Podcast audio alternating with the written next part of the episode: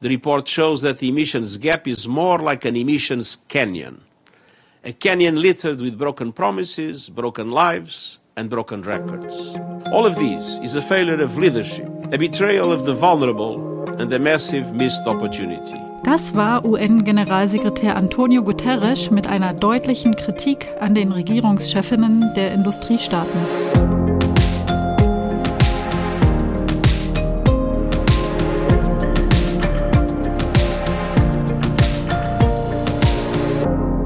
Hallo und herzlich willkommen zum Klima-Update, dem Nachrichtenpodcast von Klimareporter und der Taz. Ich bin Sandra Kirchner von Klimareporter und spreche heute mit meiner Kollegin Katharina Schipkowski von der Taz. Hi. Hallo. Ja, wir sprechen hier wie jeden Donnerstag über die drei wichtigsten Klimanews der Woche. Und zwar wollen wir uns heute mit den Emissions Gap Report äh, beschäftigen, der die Lücke zwischen den tatsächlich verursachten CO2-Emissionen und dem Wert misst, den wir höchstens noch ausstoßen dürften. Und dann gucken wir uns äh, den unglaublich hohen Verbrauch von Verpackungsmüll an, den wir in Deutschland haben. Und zum Schluss sprechen wir noch über den Bundesnachrichtendienst und was der in Zukunft vielleicht mit dem Thema Klima zu tun hat. Der Emissions Gap Report misst jedes Jahr die Lücke zwischen den real ausgestoßenen Treibhausgasemissionen und den Werten, die für das Einhalten des 1,5 Grad Ziels notwendig sind. Und leider wird diese Lücke nicht jedes Jahr kleiner, wie es notwendig wäre, sondern größer. Das UN-Umweltprogramm UNEP hat in dieser Woche den neuen Report vorgestellt und UN-Generalsekretär Antonio Guterres sagte dazu ganz treffend, wie wir es ja auch schon gehört haben, dass man gar nicht mehr von einer Lücke sprechen könnte, sondern eher von einer Schlucht, von einem Canyon. Der aktuelle Report stellt für das vergangene Jahr einen negativen Rekordwert der globalen Emissionen von 57,4 Gigatonnen fest. Das sind 1,2 Prozent mehr als noch im Vorjahr und damit nimmt die Welt Kurs auf einen Temperaturanstieg von drei Grad in diesem Jahrhundert. Und das war, glaube ich, die durchschlagendste Klimanachricht in dieser Woche, denn das ist ja wirklich ein furchtbares Szenario, auf was wir da zusteuern. Das Gute daran ist, es ist noch zu verhindern, aber, und das ist das Schlechte daran, nicht mit der aktuellen Klimapolitik. Denn wenn die Länder quasi einfach nur ihre bereits geltenden Klimaziele und Maßnahmen umsetzen würden, also nicht irgendwann, sondern in naher Zukunft, genauer gesagt bis 2030, dann würden wir bis Ende des Jahrhunderts bei einer durchschnittlichen Erhitzung von 2,9 Grad landen. Und dazu muss man ja sagen, dass viele Länder, darunter auch Deutschland, die eigenen Vorgaben ja noch nicht mal umsetzen. Deutschland verfehlt ja immer wieder seine eigenen Klimaziele. Ja, wenn die Länder auch ihre zusätzlichen Aussicht gestellten Klimamaßnahmen umsetzen würden, im Jargon der Klimakonferenzen sind das die Conditional NDCs, also die unter gewissen Bedingungen umzusetzenden nationalen Klimabeiträge. Ja, wenn die auch umgesetzt würden, dann würden wir bis Ende des Jahrhunderts bei 2,5 Grad Erderhitzung gegenüber dem vorindustriellen Zeitalter landen. Und auch das ist eigentlich ein katastrophales Szenario. Das UN-Umweltprogramm weist in dem Report auch nochmal auf die Gerechtigkeitsdimension hin, beziehungsweise auf die Ungerechtigkeit. Einerseits sind Klimafolgen in sehr unterschiedlicher Intensität spürbar, andererseits ist die Schuld an der Katastrophe ja auch sehr unterschiedlich verteilt. Der Report sagt nochmal ausdrücklich, was wir natürlich schon wissen und hier ja auch schon oft gesagt haben, aber man irgendwie auch nicht oft genug sagen kann, dass die Reichen wesentlich mehr zur Klimakatastrophe beitragen als die ärmeren Teile der Weltbevölkerung. Und mit den Reichen sind wir mitgemeint, auch wenn wir diesen Podcast vielleicht in einer Sozialwohnung aufnehmen und gemessen an unserem Umfeld nicht reich sind, sind wir natürlich trotzdem, wenn wir in Deutschland leben, definitiv reich im globalen Vergleich. Und entsprechend ist ja auch der CO2-Verbrauch. In Deutschland verbraucht eine Person im Schnitt 10 Tonnen pro Jahr während der globale Durchschnitt bei der Hälfte liegt. Und klimaverträglich wären eine bis zwei Tonnen. Der Report hält fest, dass 10 Prozent der Menschheit, die global gesehen das höchste Einkommen haben, also die obersten 10 Prozent vom Einkommen her, für fast die Hälfte aller globalen CO2-Emissionen verantwortlich sind. Und eine Person aus den obersten 10 Prozent verdient im Schnitt 122.000 US-Dollar pro Jahr. Aber den durchschnittlichen Pro-Kopf-Verbrauch in Deutschland haben wir ja gerade schon genannt. Und wenn wir nochmal auf die ganze Welt blicken, da sind die 20 führenden Industrie- und Schwellenländer für 76 Prozent der globalen Emissionen verantwortlich, während die unteren 50 Prozent VerdienerInnen nur für 12 Prozent der Emissionen verantwortlich sind. Dazu passt auch ein in dieser Woche von Oxfam veröffentlichter Bericht, der das Ganze nochmal anders verrechnet. Ähm, das reichste eine Prozent der Menschheit emittiert genauso viel wie die unteren zwei Drittel der Weltbevölkerung. Und daraus leitet die Entwicklungsorganisation Oxfam ab, dass 1,3 Millionen Hitzetote, die zwischen 2020 und 2030 sterben werden, auf das Konto dieses reichsten 1% gehen. Aber nochmal zurück zum Emissions Gap Report.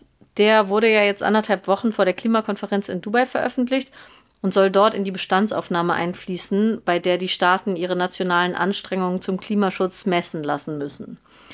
Und ja, was soll man sagen? Das sieht natürlich alles andere als gut aus. Vielleicht ist das ja ein guter Start in die Klimakonferenz, weil es das Auseinanderklaffen von dem, was notwendig ist und dem, was der aktuelle Stand ist, stark verdeutlicht und halt aufzeigt, dass wirklich enormer Handlungsdruck besteht, äh, nicht nur die Maßnahmen umzusetzen, die es schon gibt, sondern da auch drastisch nachzuschärfen und viel radikalere Maßnahmen zu verabschieden. Ja, das ist ein gutes Stichwort. Radikalere Maßnahmen, die gibt es beim nächsten Thema auch nicht. Wir sprechen über den Verpackungsmüll.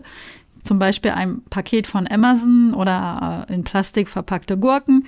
Die Menge an Verpackungsmüll, die jährlich in der EU anfällt, die wächst ja immer mehr und laut dem Bundesumweltministerium ist der Verbrauch von Verpackungen seit 2010 um fast ein Fünftel gewachsen. Deutschland liegt beim Verpackungsmüll sogar noch über dem EU-Durchschnitt. Jedes Jahr fallen in Deutschland pro Kopf 225 Kilogramm Verpackungsmüll an. Etwas mehr als die Hälfte davon äh, entfallen auf die privaten Haushalte und die andere Hälfte sind Verpackungen für die Industrie oder in der Logistik. Ja, und dass immer mehr Verpackungen verbraucht werden, liegt zum Teil halt auch daran, dass die meisten frischen Lebensmittel wie Obst oder Gemüse verpackt verkauft werden und noch dazu in immer kleiner werdenden Portionsgrößen, weil sich eben der Handel darauf einstellt, dass immer mehr Menschen in kleineren Haushalten allein oder zu zweit leben. Und meist besteht halt die Verpackung aus Kunststoff, aber es gibt natürlich auch noch Verpackungen aus Papier, Karton, Glas oder Holz und warum die Müllberge immer weiter steigen. Das liegt eben auch am Konsumverhalten. Ähm, es wird zum Beispiel immer mehr außer Haus verzehrt. Bekanntestes Beispiel sind ja die Becher für den Kaffee unterwegs. Aber auch der Versandhandel hat deutlich zugenommen. Und ich finde, das merkt man auch, wenn man in den Hausmüll guckt. Also bei uns äh, in einem Berliner Mietshaus ist der Papiermüll eigentlich immer randvoll mit Paketkartons und eine beeindruckende Zahl vom Umweltbundesamt dazu. Im Versandhandel ist der Verbrauch von Papierverpackungen von 1996 bis 2017 um 607 Prozent gewachsen. Wow, das ist echt übel. Also das mhm. ist eine beeindruckende Zahl. Ähm, man kann natürlich versuchen, diese Verpackungen zu recyceln, wie es ja zum Beispiel beim Glas oder beim Papier auch die Regel ist. Aber Umweltverbände sagen, das reicht nicht, um den immensen Ressourcenverbrauch durch die Verpackungsmaterialien zu begrenzen. Es bräuchte mehr Mehrwegsysteme. Aber abgesehen von Getränken gibt es eigentlich keine funktionierenden Mehrwegsysteme, wo man halt den Behälter nach der Verwendung wieder beim Händler abgibt. Oder es bräuchte mehr Möglichkeiten, wo VerbraucherInnen mit ihren eigenen Verpackungen oder Behältern, die sie halt eh zu Hause haben, einkaufen können, wie diese Unverpacktläden zum Beispiel. Aber ja, das muss man sich natürlich leisten können. Die sind natürlich nicht bei den Discounterpreisen dabei. Allerdings könnte das unseren Ressourcenverbrauch um 30 Prozent verringern, schätzt die Umweltorganisation WWF. Und das würde natürlich ordentlich Treibhausgasemissionen einsparen. Ja, die EU will ihre Verpackungsverordnung reformieren. Vor einem Jahr hat die EU-Kommission einen Vorschlag dazu vorgelegt und in dieser Woche hat jetzt das Parlament seine Position für die Verpackungsverordnung festgelegt. Die EU-Abgeordneten haben für Ziele zur Reduktion des Verpackungsmülls gestimmt. Bis 2030 sollen die Verpackungen um 5% verringert werden. Wow. Bis, 2000, ja, bis 2040 um 15% Bei Kunststoff ist das Ziel, die Müllmenge zu reduzieren, ein bisschen ambitionierter. 10% weniger Kunststoffverpackungen bis 2030 und 20% weniger bis 2040. Ja, diese Ziele, die scheinen jetzt nicht besonders ehrgeizig. Aber wie die erreicht werden sollen, ist natürlich auch noch fraglich. Aus Sicht der EU-Abgeordneten Delara Burkhardt von der SPD wurden nämlich konkrete Maßnahmen, um diese Ziele überhaupt zu erreichen, gelöscht oder abgeschwächt. Zwar sollen leichte Plastiktragetaschen ähm, verboten werden, aber da gibt es schon auch Ausnahmen, wie nämlich wenn hygienische Gründe dagegen sprechen.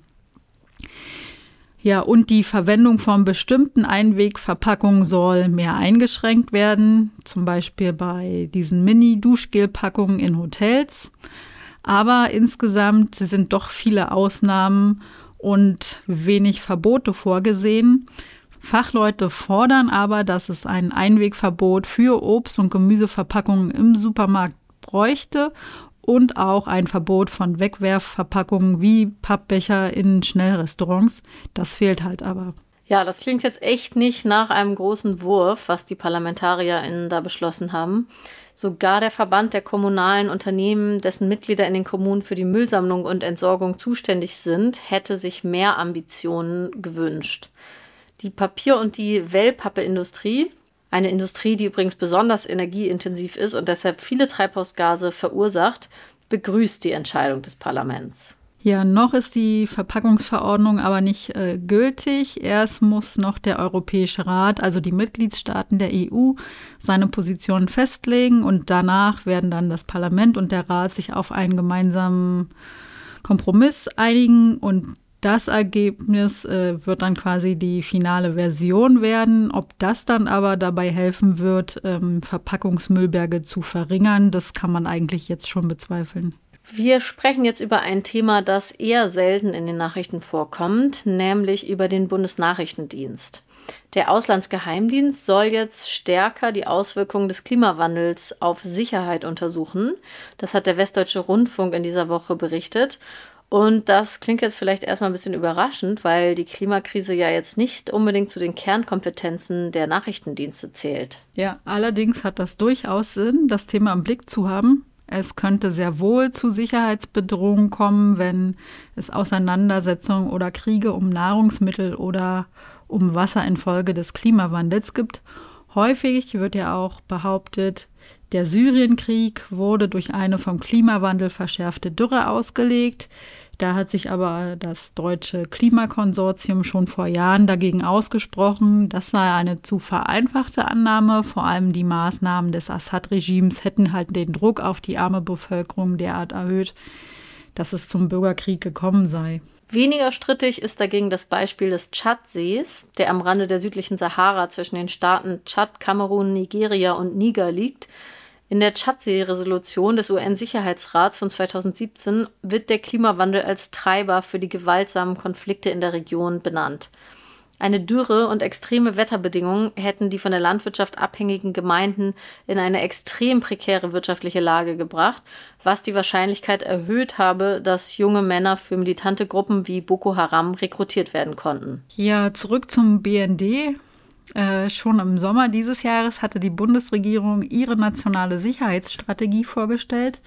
Und in dem Papier heißt es, dass die Bundesregierung eine Untersuchung führender wissenschaftlicher Institutionen zusammen mit dem Bundesnachrichtendienst in Auftrag geben wird, um, Zitat, die Auswirkungen der Klimakrise auf unsere nationale Sicherheit besser bewerten und informierte Handlungsentscheidungen ableiten zu können.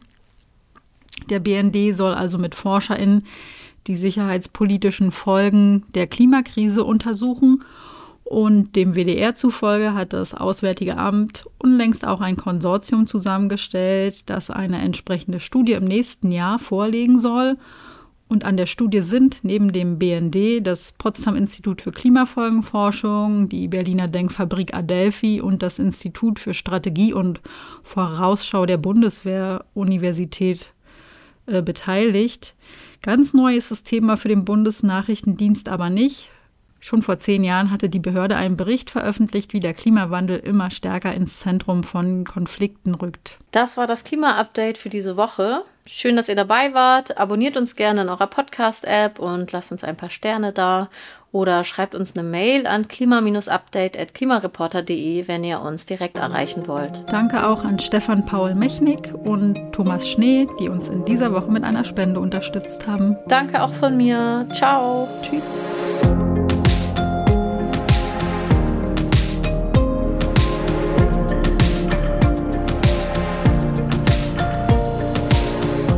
Das Klima-Update ist ein Projekt des Klimawissen e.V. in Kooperation mit der Taz und der Taz Panther Stiftung. Es wird im Wechsel moderiert von Verena Kern, Sandra Kirchner, Katharina Schipkowski und Susanne Schwarz. Unser Produzent ist Christian Eichler.